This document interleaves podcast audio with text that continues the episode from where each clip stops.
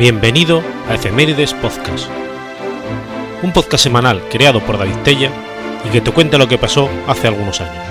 Episodio 103, semana del 4 al 10 de diciembre.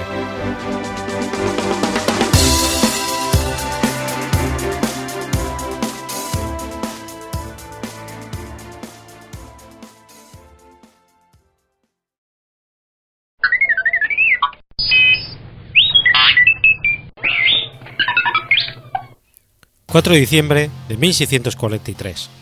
Muere Jorge de Bande. Jorge de Bande, o George de Bande, fue un industrial luxemburgués, señor de Villasana de Mena. Poco se conoce de la vida de Jorge de Bande antes de su llegada a la localidad cántabra de Lierganes. Fue descendiente de Jean de Bande, hombre feudal de la Roche y señor de Alodén. Su hermano, Jean de Bande, llevó el título de mayor de la Loge y representó a la provincia de Luxemburgo en su juramento de fidelidad al rey Felipe IV en 1622. Se sabe que disfrutó del título de arquero de su majestad y secretario de Jean de Croix, conde de Sorg y socio propietario de la fábrica de artillería situado en la misma localidad. Su parentesco con la familia Neuforge, con interés en la industria metalúrgica y armamento, lo acercó a este sector industrial. El préstamo de 2.700 ducados, realizado por Bondebande con destino a la corona española, ha de suponer que era un personaje modesto pero con una suficiente estabilidad económica. Se le describe como un hombre alto, fuerte, con barba rubia e inteligente, y hábil en los negocios. Su auge social y económico se lo debe en su mayor parte a Jan de Curtis, industrial de Lieja que se ve arruinado y obligado a ceder los derechos de explotación de la fundición de artillería que había empezado a poner en marcha en 1617 en Lierganes. Jorge de Bande sería un digno sucesor de esta empresa. Tras la muerte de Jan Curtis, un grupo de socios se hará a cargo de la empresa. El contador Salcedo Aranguren, Charles Van de King, Jan de Croy y de Bande. Esta sociedad dura poco tiempo, pues en 1631 es Jorge de Bande el que se presenta como único propietario de las fundiciones, desconociéndose más detalle sobre las maniobras que le dieron el control de la fábrica. La fábrica de Lierganes recibe en agosto de 1628 un primer encargo de 200 cañones y en el año 1629 arrienda por 20 años, y con otros socios el molino de la Vega de Lierganes, junto con sus ingenios y construcciones asociadas. La necesidad de asegurar las comunicaciones con Flandes, tanto marítimas como terrestres, obligan a la corona a solicitar un considerable número de cañones en los siguientes años. Esta demanda y las acertadas previsiones de Bande le llevan a construir otra factoría en el cercano lugar de la Cavada y un muelle para materiales en el lugar de Tijero. En 1635 designa a su sobrino Egide Englebert, conocido en España como Gil Egleberto, la dirección de las instalaciones de Lierganes. Jorge de Bande introduciría innovaciones en la fabricación de piezas de artillería que mejorarán la, fama de la fábrica de la acabada y su volumen de producción. Ante el levantamiento de Cataluña y el Rosillón en 1640 y más tarde en Portugal, buscaron un emplazamiento cercano al teatro de operaciones para construir una nueva fábrica dedicada a la fabricación de munición.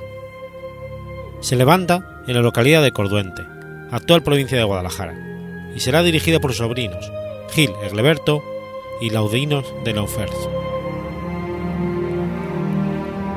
La factoría de la Cabada, denominada de Santa Bárbara, fue construida con la ayuda de Miguel de Olivares, secretario real del Consejo de Flandes y natural de Río Tuerto.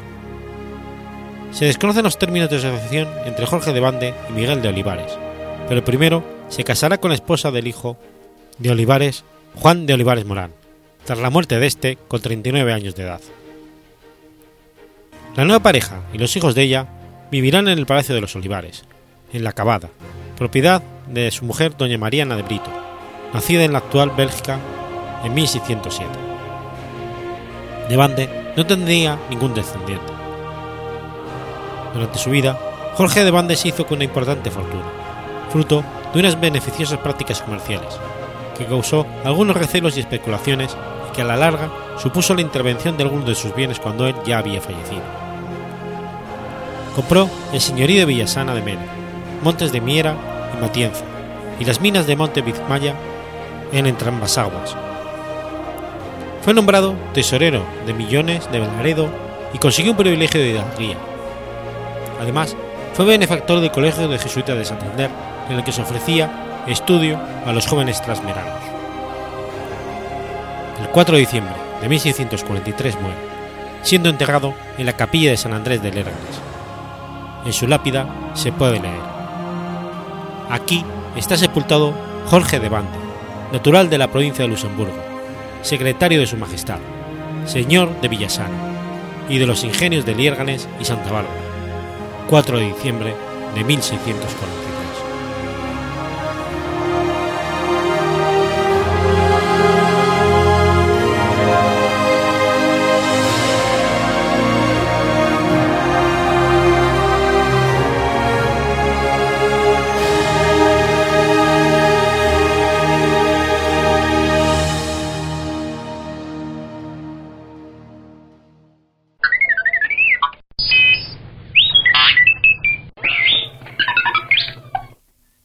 5 de diciembre de 1933.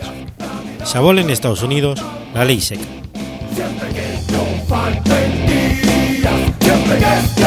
La ley seca, establecida como la prohibición de vender bebidas alcohólicas, estuvo vigente en los Estados Unidos entre el 17 de enero de 1920 y el 5 de diciembre de 1933.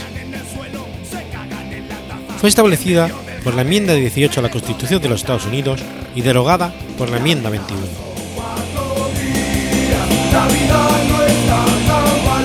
En los Estados Unidos había existido desde el comienzo del siglo XIX un movimiento por la templanza, entendida primero como moderación en el comer y en el beber, y luego como prohibición total de consumo de alcohol, y finalmente como una condena de todo lo relacionado con el alcohol, especialmente la industria que lo producía y lo vendía.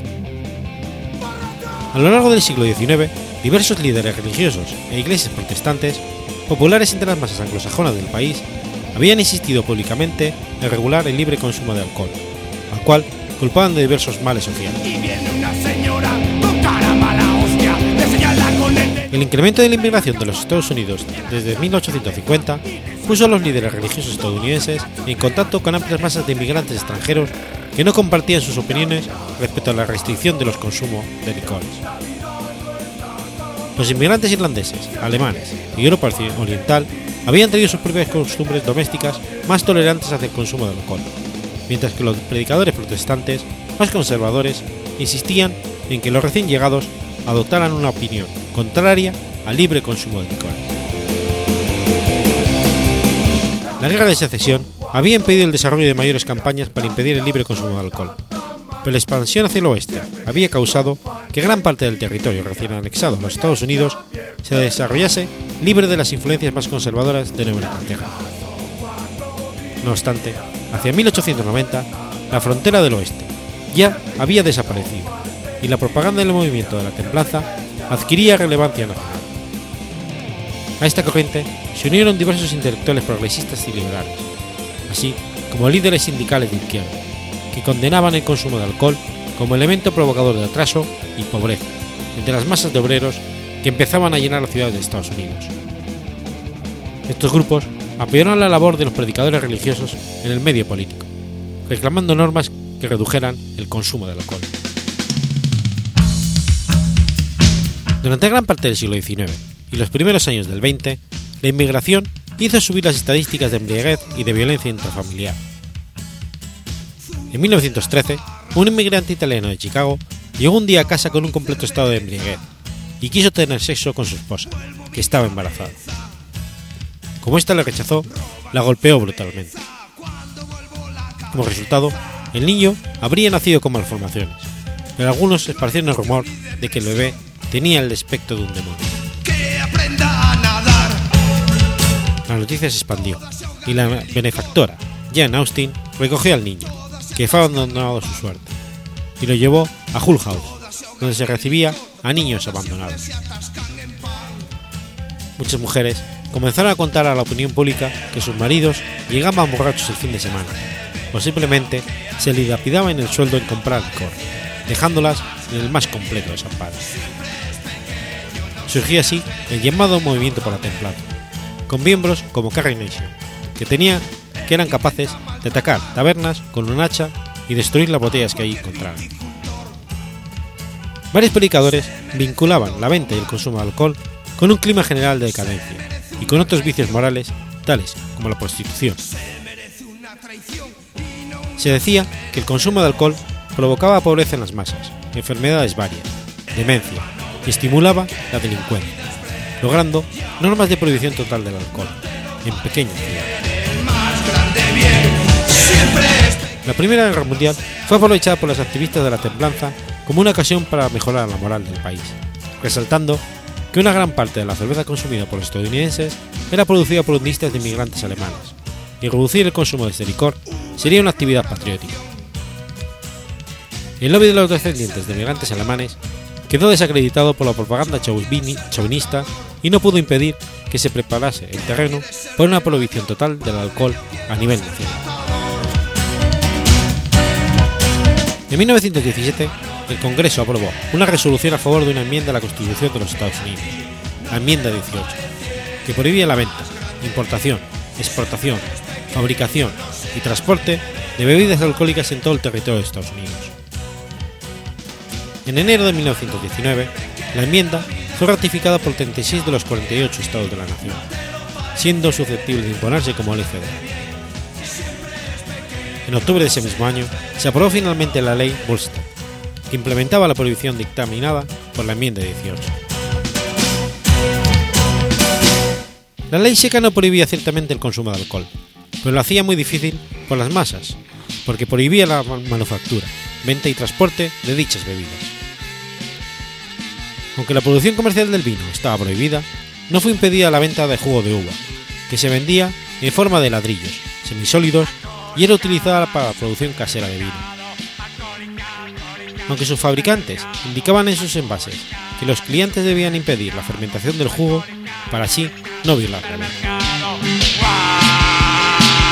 Aunque muchas personas creen que fue un fracaso absoluto, lo cierto es que durante la década de los años 20 el consumo de alcohol disminuyó a la mitad y se mantuvo por debajo de los niveles anteriores hasta bien entrados los 40, lo que sugiere que socializó a buena parte de la población en hábito de sobriedad, al menos temporalmente. Ahora bien, hubo también efectos secundarios negativos, y fue perdiendo apoyos progresivamente. Se siguió produciendo alcohol de forma clandestina, y también importando clandestinamente de países limítrofes, provocando un ojo considerable de crimen organizado. Hubo numerosos casos en donde ciudadanos compraron alcohol masivamente durante las últimas semanas del año 1919, antes de que la ley entrase en vigor, el 17 de enero de 1920, para así atender el consumo propio. Si bien la ley impedía la venta, la oferta del alcohol, la demanda no había desaparecido. La persistencia de la demanda por bebidas alcohólicas estimuló la fabricación de y venta de licores, que se convirtió en una importante industria clandestina. La ilegalidad de esta práctica causó que el alcohol, así producido, adquiriese precios elevados en el mercado negro, atrayendo a este a importantes bandas de delincuentes. Un buen ejemplo de ello fue Al Capone y otros mil jefes de la mafia estadounidense que ganaron millones de dólares mediante el tráfico y la venta, y la venta clandestina, expandiendo sus actividades criminales a casi todo el país e involucrando la corrupción de numerosos funcionarios y policías encargados de hacer cumplir la ley seca. Muchos de los delitos más serios de la década de 1920, incluyendo el robo y asesinato, fueron resultado directo del negocio clandestino de alcohol que operó durante la ley seca. El propio Capone llegó a influir directamente sobre varios barrios de la ciudad de Chicago, para que se le permitiera continuar su negocio ilícito a cambio de sobornos o amenazas, mientras su banda luchaba violentamente entre sí, a lo largo del territorio estadounidense, para controlar el muy lucrativo tráfico de alcohol. Tira. Durante la década de 1920, la opinión pública dio un giro, y la gente decidió que había sido peor el remedio que la enfermedad.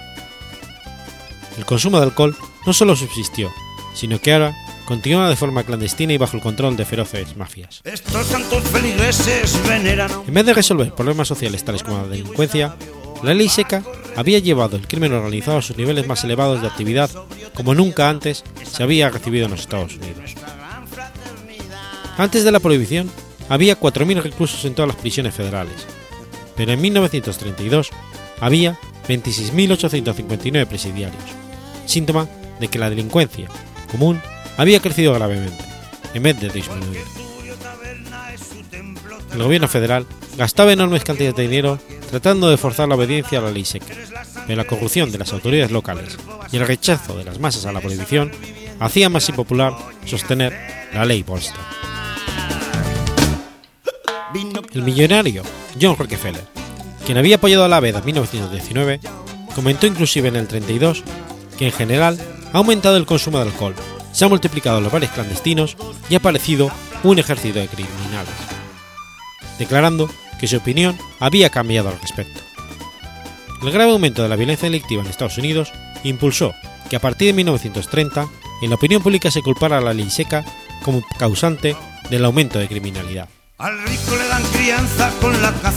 En 1932, el Partido Demócrata incluyó en su plataforma la intención de derogar la ley seca. Y Franklin Roosevelt dijo que de ser elegido presidente, derogaría las leyes que aplicaban la ley. Se estima que hacia 1932, tres cuartos de la población favorecía el fin de la veda. El crack del 29 había estimulado al gobierno federal para buscar nuevas fuentes de financiación de sus impuestos, mientras que otros consideraban la historia del alcohol como un posible factor dinamizador de la deprimida economía estadounidense, además de ser capaz de generar nuevos puestos de trabajo. El 21 de marzo de 1933, Roosevelt firmó el acta Coolidge-Harrison, que legalizaba la venta de cerveza que tuviera hasta 3,2% de alcohol y la venta de vino, siendo aplicable a partir del 7 de abril de ese mismo año, derogando la ley Volstead. Meses después, diversas convenciones estatales ratificaron la enmienda 21 a la Constitución de los Estados Unidos, que derogaba la enmienda 18. La nueva enmienda fue ratificada el 5 de diciembre de 1933 por el Senado de los Estados Unidos.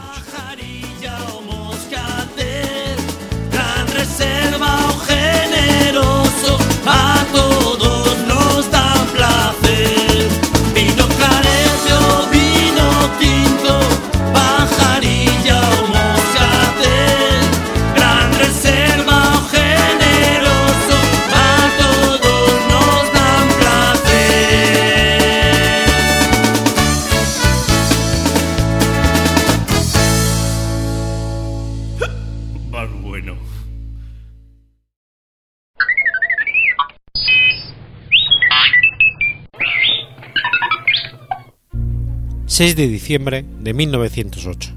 Nace Baby Fit Nelson. Lester Joseph Finn Willis, conocido bajo el seudónimo de George Nelson o Babyface Nelson, fue un atracador de bancos y asesino de la década de 1930. Por lo general, asociado a otros criminales, Nelson colaboró con John Dillinger, al que ayudó a escapar de la prisión de Indiana Jail, con la que se convirtió, junto con los restantes miembros de la banda, enemigo público número uno. El 4 de julio de 1921, a la edad de 12 años, Nelson fue detenido después de disparar accidentalmente a un compañero en la mandíbula, con una pistola que había encontrado. Trabajó durante un año en el reformatorio estatal. Fue detenido nuevamente por robo y conducción temeraria a los 13 años, por lo que fue enviado a la escuela penal 18 meses más. En 1928, Nelson trabajó en una gasolinera de su barrio, que se convirtió en la sede de jóvenes ladrones de neumáticos conocidos como los strippers. Después de unirse al grupo, Nelson conoció a muchos delincuentes locales, entre ellos algunos que le dieron trabajo como conductor de alcohol de contrabando a través de los suburbios de Chicago. Fue a través de este trabajo que Nelson se asoció con miembros de los suburbios como la banda de Roger Chowry. En dos años, Nelson y su banda se habían graduado en el robo a mano armada. El 6 de enero de 1930, entraron en la casa del director de la editorial, Charles M. Richard. Después de reducirlo, lo ataron con cinta adhesiva, cortaron la línea de teléfono y se llevaron 25.000 dólares en joyas. Dos meses más tarde, se llevó a cabo un robo similar en la ruta de bungalows de Lottie Bremer Boulevard, Sheridan. En este trabajo se llevaron 50.000 dólares en joyas, incluyendo el anillo de bodas del dueño del banco. Los periódicos de Chicago los apodaron como los bandidos de la cinta. El 21 de abril de 1933, Nelson robó su primer banco llevándose 4.000 dólares. Un mes más tarde, Nelson y su banda saquearon otra casa con un botín de 25.000 dólares en joyas.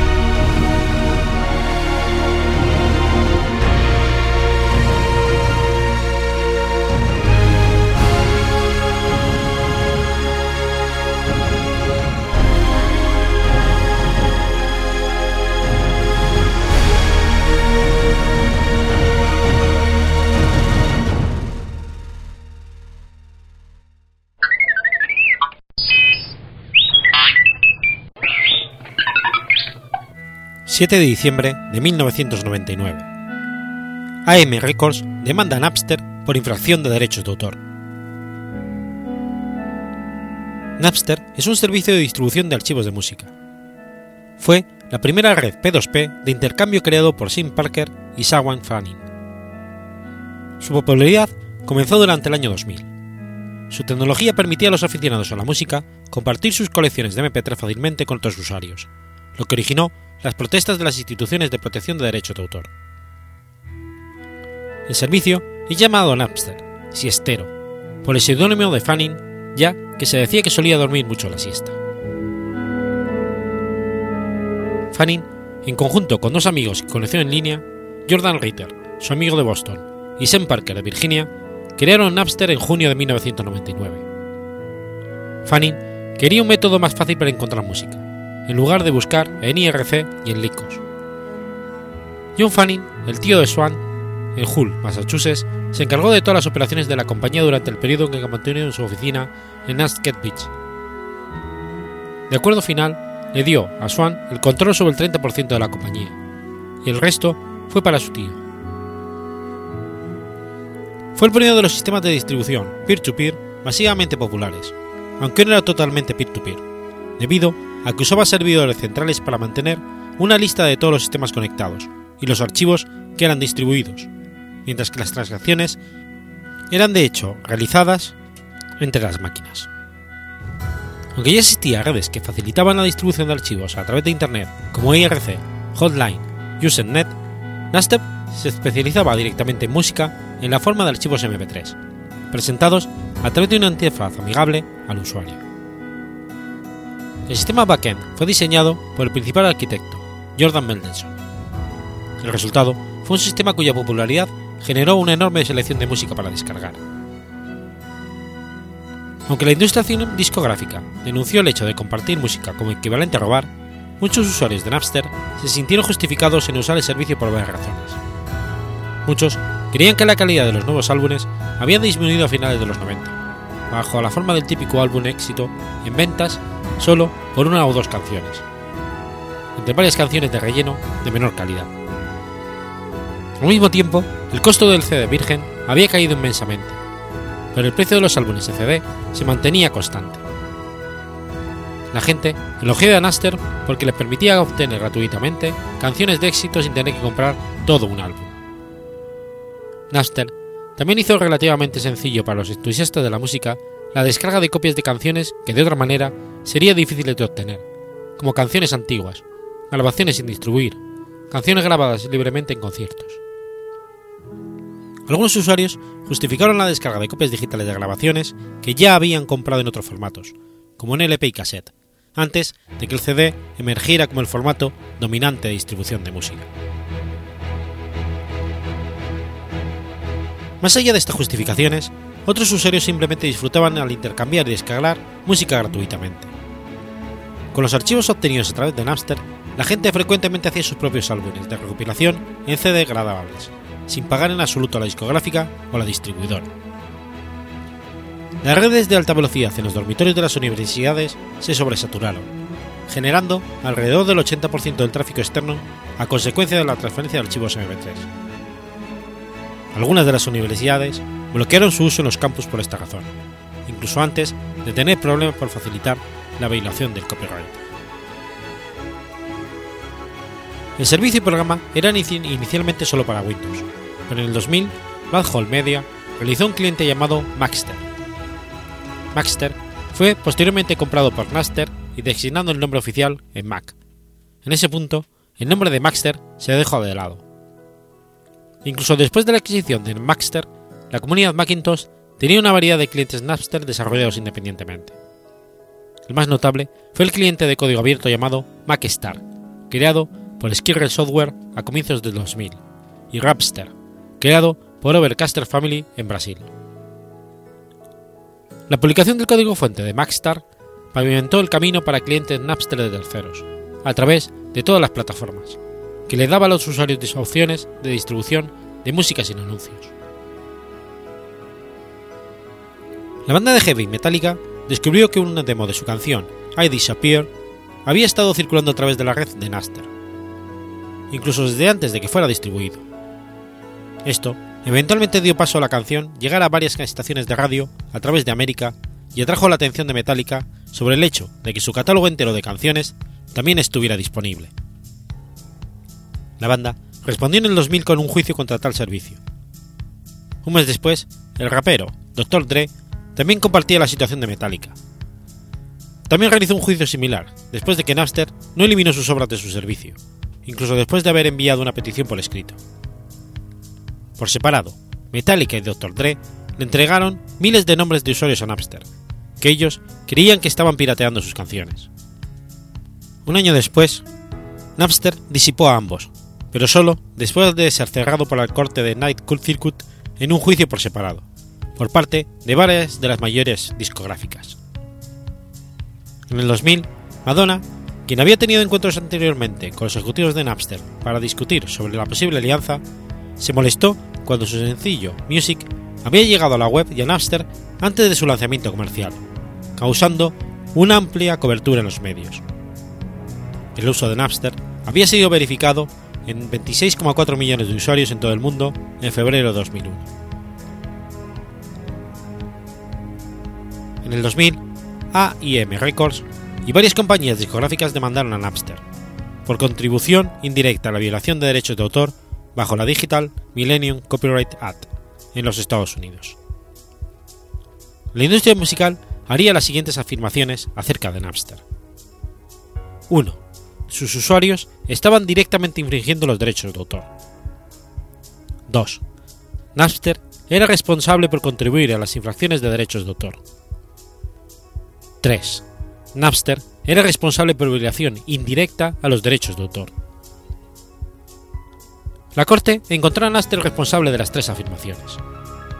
Napster pidió el caso en el District Court y apeló a la Corte de Apelaciones de los Estados Unidos para el Ninth Circuit.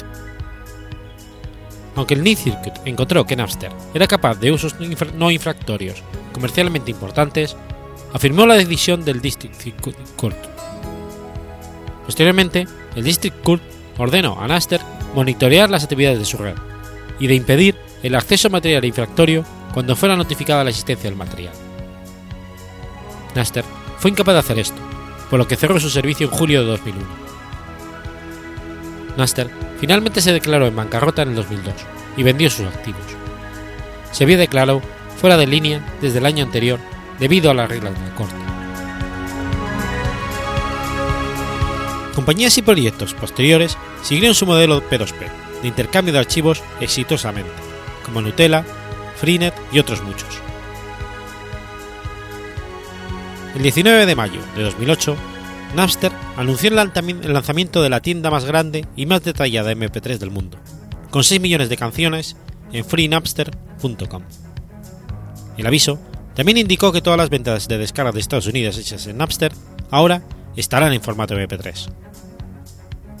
El 1 de diciembre de 2011, Napster se fusionó con Rhapsody y comenzó a operar en diversos países de América y Europa como un nuevo servicio de pago.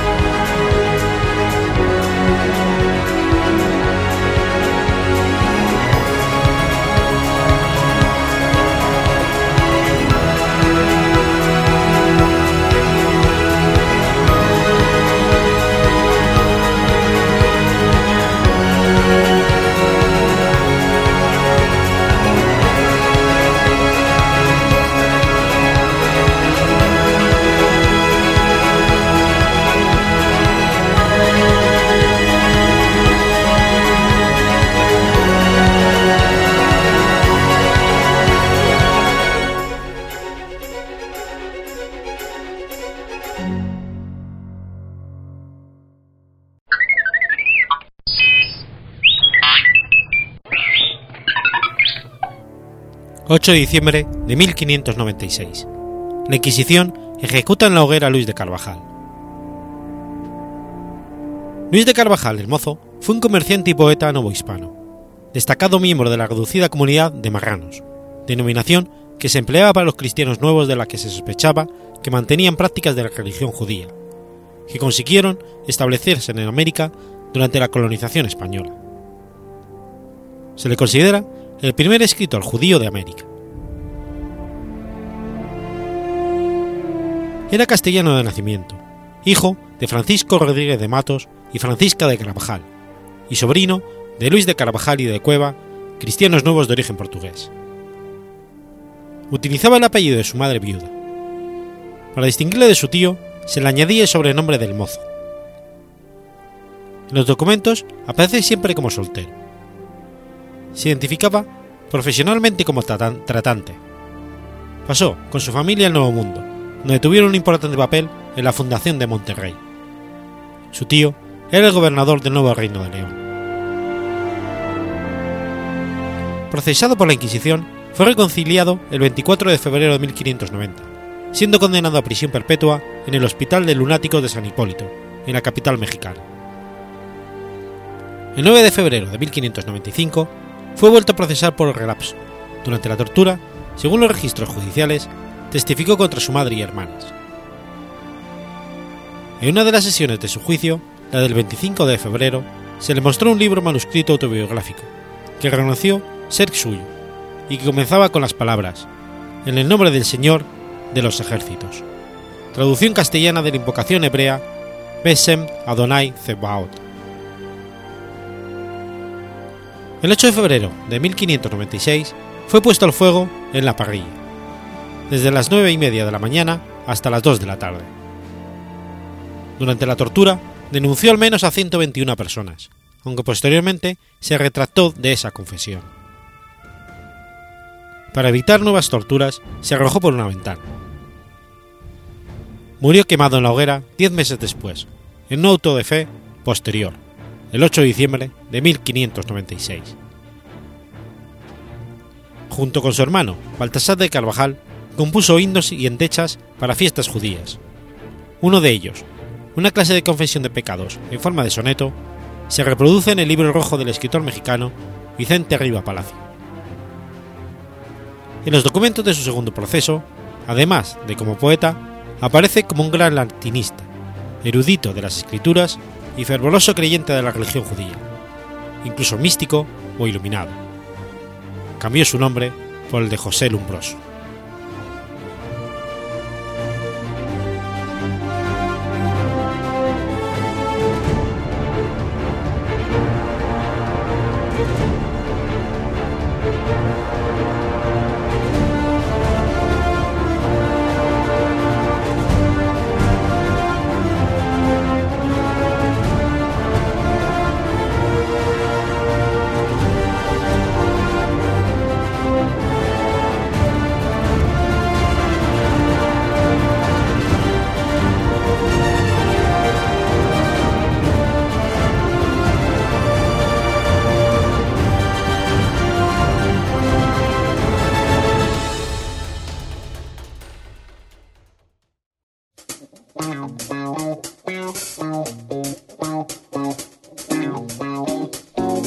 ¿Conoces la Asociación de Escuchas de Podcasting?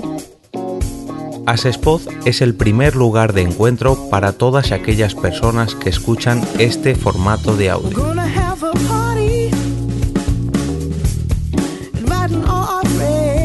Compartimos, comentamos y escuchamos una gran cantidad de podcasts, pero seguro que no los conocemos todos. Nos falta este que estás escuchando ahora mismo.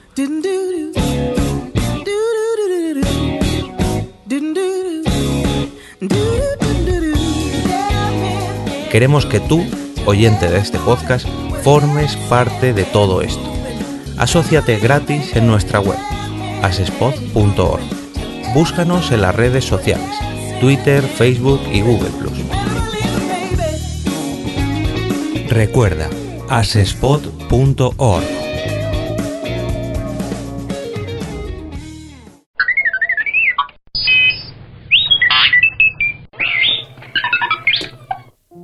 9 de diciembre de 1916. Nace Kirk Douglas. Sus padres eran campesinos judíos, procedentes de Chabusi, en la región de Mogilev, en el Imperio ruso, actualmente Bielorrusia. El padre de Douglas, Hecher Daniel Lovich, se ganaba la vida vendiendo alimentos y madera en las calles de Ámsterdam, Nueva York. Pero eso no alcanzaba para mantener a seis hijas y un hijo varón, por lo que Kirk Douglas tuvo que empezar a trabajar desde muy joven, aunque aún iba al colegio. En aquel entonces vendía refrescos y dulces en la calle, y también repartió periódicos durante una temporada. Su padre abandonó el hogar familiar cuando Kirk tenía 5 años. Kirk Douglas tuvo su primer contacto con el mundo de la actuación en la escuela primaria en el Instituto de Educación Secundaria, donde ganó una medalla por recitar el poema Across the Border. En ese mismo tiempo se inició la oratoria y el debate, uniéndose al equipo del instituto. A los 17 años terminó la secundaria y quiso matricularse en la universidad, pero su salario de dependiente no alcanzaba para ingresar. Aún así, Douglas decidió solicitar su admisión en la St. Lawrence University de, Londres, de Nueva York, directamente al decano, que aceptó en la universidad a cambio de que Douglas trabajase allí como jardinero mientras estudiaba.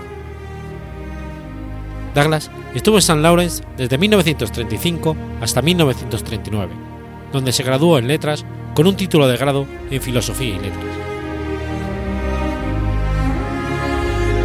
En esos cuatro años de universidad, Douglas además destacó en otras actividades, en especial en lucha libre, llegando a ser campeón invicto de St. Lawrence y el ganador del Campeonato de Lucha Libre Universitario. Se dedicó también al debate y al teatro, uniéndose al grupo de teatro de la universidad, los Mammers.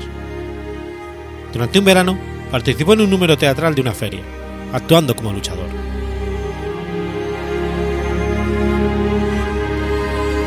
Tras graduarse en la universidad, consiguió una beca en la Academia Norteamericana de Arte Dramático de Nueva York, lugar en el que permaneció hasta 1939, con 23 años de edad.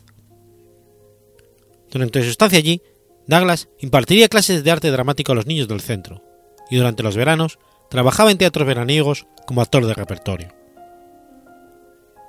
Fueron sus inicios en la actuación como profesional, y fue durante esta época en la que Kirk adoptó su nombre artístico. Fue también allí, en la Academia Norteamericana de Arte Dramático, donde Douglas conoció a Laurel Bacall.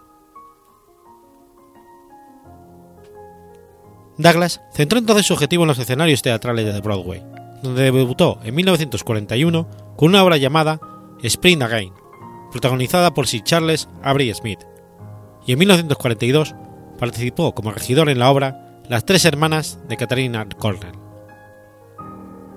Ese mismo año fue llamado al servicio militar y se incorporó a la Armada de los Estados Unidos, incorporándose a la Escuela de Guardiamarinas de la Notre Dame University, donde se graduó como alférez. Acto seguido, fue destinado a la unidad antisubmarina 1139, en el Océano Pacífico, donde estuvo dos años, como oficial de telecomunicaciones. Cuando fue licenciado con honores, volvió a Nueva York y en casa de una amiga hojeó una revista, donde apareció una hermosa modelo y actriz llamada Diana Deal, con quien además había coincidido con la, en la American Academy de, de Artes Dramáticas, la cual acabaría por ser su esposa el 2 de noviembre de 1943 y con la que tendría dos hijos, Michael y Joel. Tras su regreso a Nueva York, Douglas participó en la obra de teatro llamada Kiss and Tell, junto a Joan Clawfield, quien sustituyó a Richard Whitman. Posteriormente, trabajó en Trío, de Dorothy Parker, y trabajó también en la radio como intérprete. Pero el debut de Douglas en el cine se produjo gracias a la ayuda de Laurel Bacall, que recomendó a Douglas a Hal Big Wallis, productor de cazatalentos de la Paramount. El resultado de esto fue una prueba, junto con, entre otros, Montgomery Cliff y Richard Whitman, para la película The Strange Love of Martha Ivers, prueba de la que Douglas salió victorioso, obteniendo el papel de Walter, esposo de la protagonista. En 1947, Wallis cedió los derechos de Douglas a la productora RKO para dos largometrajes, Retorno al pasado y a Electra le siente bien el luto. Después, Kirk pasó a trabajar para la 20th Century Fox, donde debutaría en el 48 con Murallas Humanas, y trabajaría para directores como Joseph Mankiewicz en Carta a tres esposas. En el 49, su carrera da un giro inesperado cuando interpreta un boxeador en la película El ídolo de barro, de Mac Robson, donde por su realista interpretación es nominado al Oscar al mejor actor. Douglas había rechazado un papel en El Gran Pecador con Ava Gardner y Gregory Peck para apostar por la producción de Stanley Kramer y Robson. La película, que ganó un Oscar al mejor montaje, fue la que sirvió a Douglas para demostrar, por primera vez, su carácter a la hora de actuar. Kirk se hizo conocido por su temperamental carácter y sus ideas de izquierda, que granjearon enemistades dentro de la alta cúpula de Hollywood y frenaron su carrera y reconocimiento justificados. En su carácter no solo granjeó enemigos. El director de cine, Vincent Minelli, dijo que trabajar con Kirk Douglas en las tres películas que hicimos juntos fue, hasta donde me alcanza la memoria, la colaboración más gratificante y estimulante de mi vida. El mismo director llegó a definir a Kirk Douglas en su faceta profesional. Kirk Douglas se caracteriza por un vigor y una energía incansable, por su disposición a probarlo todo y por el desinterés absoluto que le merece su aspecto físico. Eso de ser el héroe guapo le trae sin cuidado. Su entusiasmo y su entrega al proyecto son contagiosos. En 1951, Diana Douglas solicitó el divorcio a Kirk Douglas debido a las infidelidades del actor, que tuvo conocidos romances con Pete Angel, Anne Soten, Marlene Dietrich, Rita Hayworth, Jen Tierney, Joan Crawford, Patricia Neal, Mia Farrow y Faye Dunaway. Como el propio Douglas describe su autobiografía. Además, Douglas tuvo romances tras su divorcio con, entre otras, Terry Moore y Debbie Reynolds. El 29 de mayo de 1954, Douglas se casa por segunda vez con Mars Barner, un agente de prensa a quien conoció durante el rodaje de Ath of Love, con quien tendría dos hijos, Peter y Eric. En 1954, Douglas participó en la superproducción de Walt Disney 20.000 leguas de viaje submarino, por la que ganaría 175.000 dólares. Este fue su mayor éxito desde ídolo de vago. En los años posteriores participó en producciones como La paradera sin ley, de Kim Vidor, y Hombres temerarios, de Henry Hathaway. En 1955, Douglas fundó su propia productora cinematográfica, Brin, llamada así en honor a su madre, y realizó su primera película como productor, Pacto de Honor, dirigida por André de Todd. El loco del pelo rojo significaría para Douglas el reconocimiento de la crítica, al obtener el premio al mejor actor del año del Círculo de Críticos de Nueva York.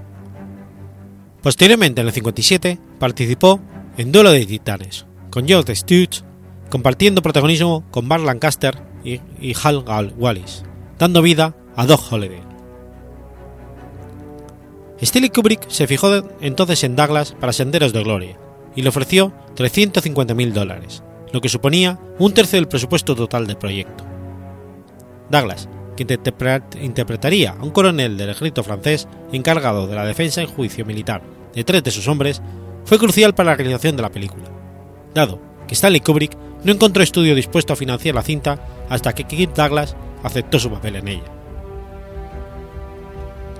En 1958, Brina produjo y Douglas protagonizó Los Vikingos, y en el 59 volvió a pensar en Douglas para participar en otro western, El último tren de Gun Hill, dado el previo éxito de Duele Titanes del actor del director John Stewart. Douglas volvió a la producción con Espartaco, película que también protagonizó y cuyo presupuesto inicial alcanzó los 12 millones de dólares, obteniendo cuatro premios Oscar de la Academia, si bien el rodaje atravesó varios problemas y llevó más de un año. La década de los 60 continuó para Douglas como con un extraño de mi vida y el último atardecer, y con la producción de varias películas propias, que no funcionaron muy bien en 1963, Douglas volvió a Broadway para protagonizar Alguien voló sobre el nido del cuco. Incluso intentó llevar a cabo una adaptación cinematográfica, aunque no consiguió apoyo. Y así cedió los derechos de la novela a su hijo Michael, cuya posterior versión cinematográfica, con Jack Nicholson, resultó todo un éxito. La vuelta de Kirk Douglas a la gran pantalla compartió temática militar, primera victoria y los héroes de Telemark, en 1965. Posteriormente, el intérprete participó en dos westerns no muy exitosos, Camino de Oregón y Ataque al carro blindado, con John Wayne. Fue en 1969 cuando Kit Douglas volvería a conseguir la aclamación de la crítica, con su papel El compromiso. La década de 1970, el actor participó en proyectos de lo más variado, desde una película financiada por los jacarrillas hasta una producción yugoslava en la que participó tanto como productor como actor, Pata de Palo. El actor tocó fondo con la producción italiana Holocausto 2000 en 1977 y cerró la década con The Billion en 1979. En 1980 participó como protagonista en la última producción de Brina, El final de la cuenta atrás. Ese mismo año, tras abandonar el rodaje de Acorralado, volvería a la escena teatral con su amigo Van Lancaster, en la obra The Boys in Autumn, que interpretaron en San Francisco. A partir de 1980 redujo su actividad en el cine, si bien ocasionalmente trabajó con directores de renombre como John Landis y Fred Shepard. En 1985, Douglas volvió a formar equipo con Lancaster, protagonizando la gala de entrega de los Oscars. Kirk Douglas fue candidato en tres ocasiones a un premio Oscar de la Academia, aunque nunca lo ganó debido a sus tendencias izquierdistas conocidas. Sin embargo, fue galardonado en el 96 con un Oscar honorífico por sus 50 años de dedicación a la industria del cine. Es uno de los actores más longevos de Hollywood. El 13 de enero de 1991 sobrevivió un accidente de helicóptero en el que fallecieron dos personas. En el 94 le sobrevino una trombosis leve que le provocó serios problemas psicomotores. En el 96 sufrió una apoplejía que le prohibió del habla y le dejó prácticamente paralizado. A pesar de ello, habitualmente se le ve junto con su hijo Michael en algunos eventos del medio.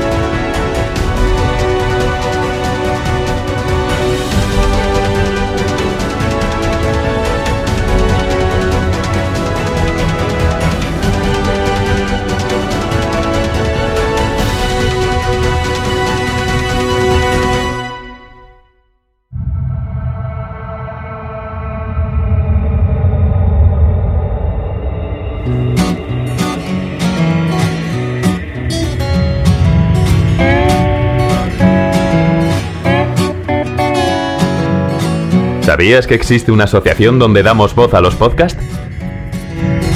La Asociación Podcast nace con el propósito de aunar intereses relacionados con el podcasting, ofreciendo formación, soporte y una mesa de debate sobre el podcasting, no solo en España, sino también en toda Hispanoamérica.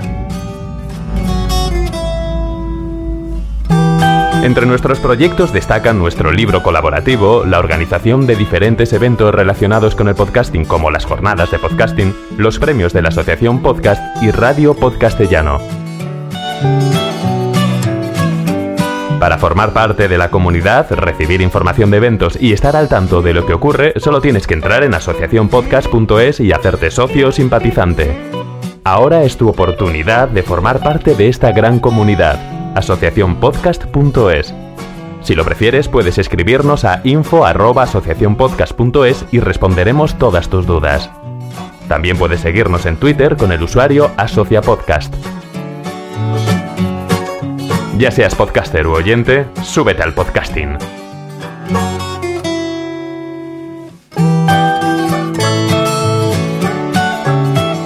Gracias, de nada. Súbete al podcasting.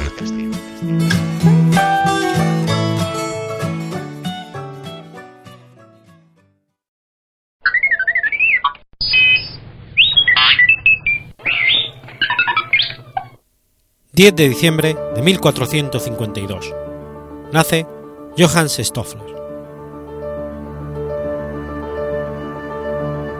Johannes Stoffler fue un matemático, astrónomo, astrólogo y clérigo alemán constructor de instrumentos astronómicos y profesor de la Universidad de Tübingen. Su nombre aparece a veces como Stoffler. En 1493 realiza un globo celeste para el obispo de Constanza. Solo esta obra es ya muy conocida y hoy en día puede verse en el Germanisches Museum de Nuremberg. En 1496 diseña y construye un reloj astronómico para la Catedral de Münster. En el año 1499 realiza un almanaque publicado en colaboración con el astrónomo Jacob Plaumf de Ulm. Esta obra tuvo mucha aceptación y se llegaron a publicar 13 ediciones hasta el año 1551.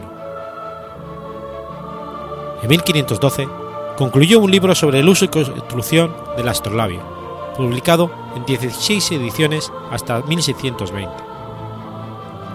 En 1514 diseñó unas tablas para astronómica.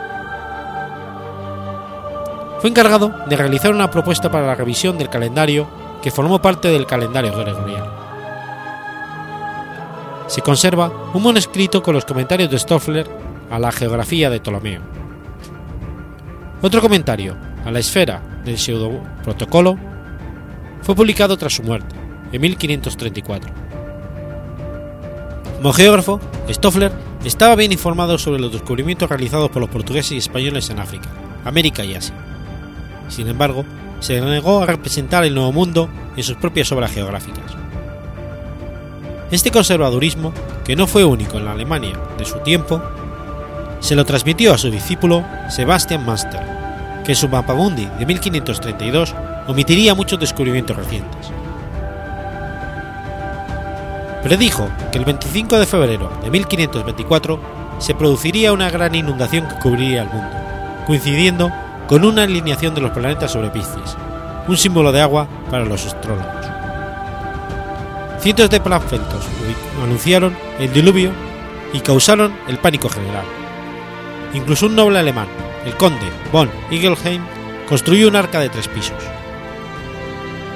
Aunque llovió ligeramente aquel día, no aconteció nada parecido a una inundación.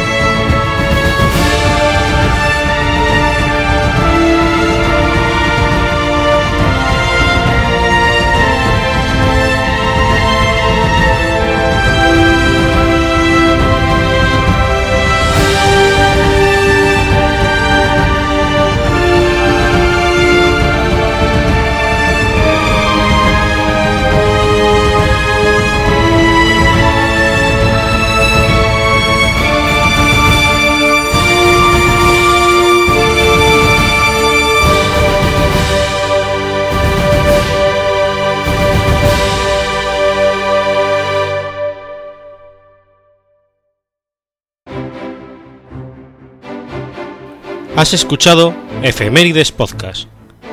Si quieres ponerte en contacto conmigo, puedes hacerlo por Twitter a la cuenta arroba efemeridespod o mi cuenta personal, arroba telladavid, o por correo electrónico a la dirección efemeridespod.gmail.com. También puedes visitar la página web efemeridespodcast.es. Y recuerda que puedes suscribirte por iTunes y por iBox, y tienes un episodio nuevo cada lunes.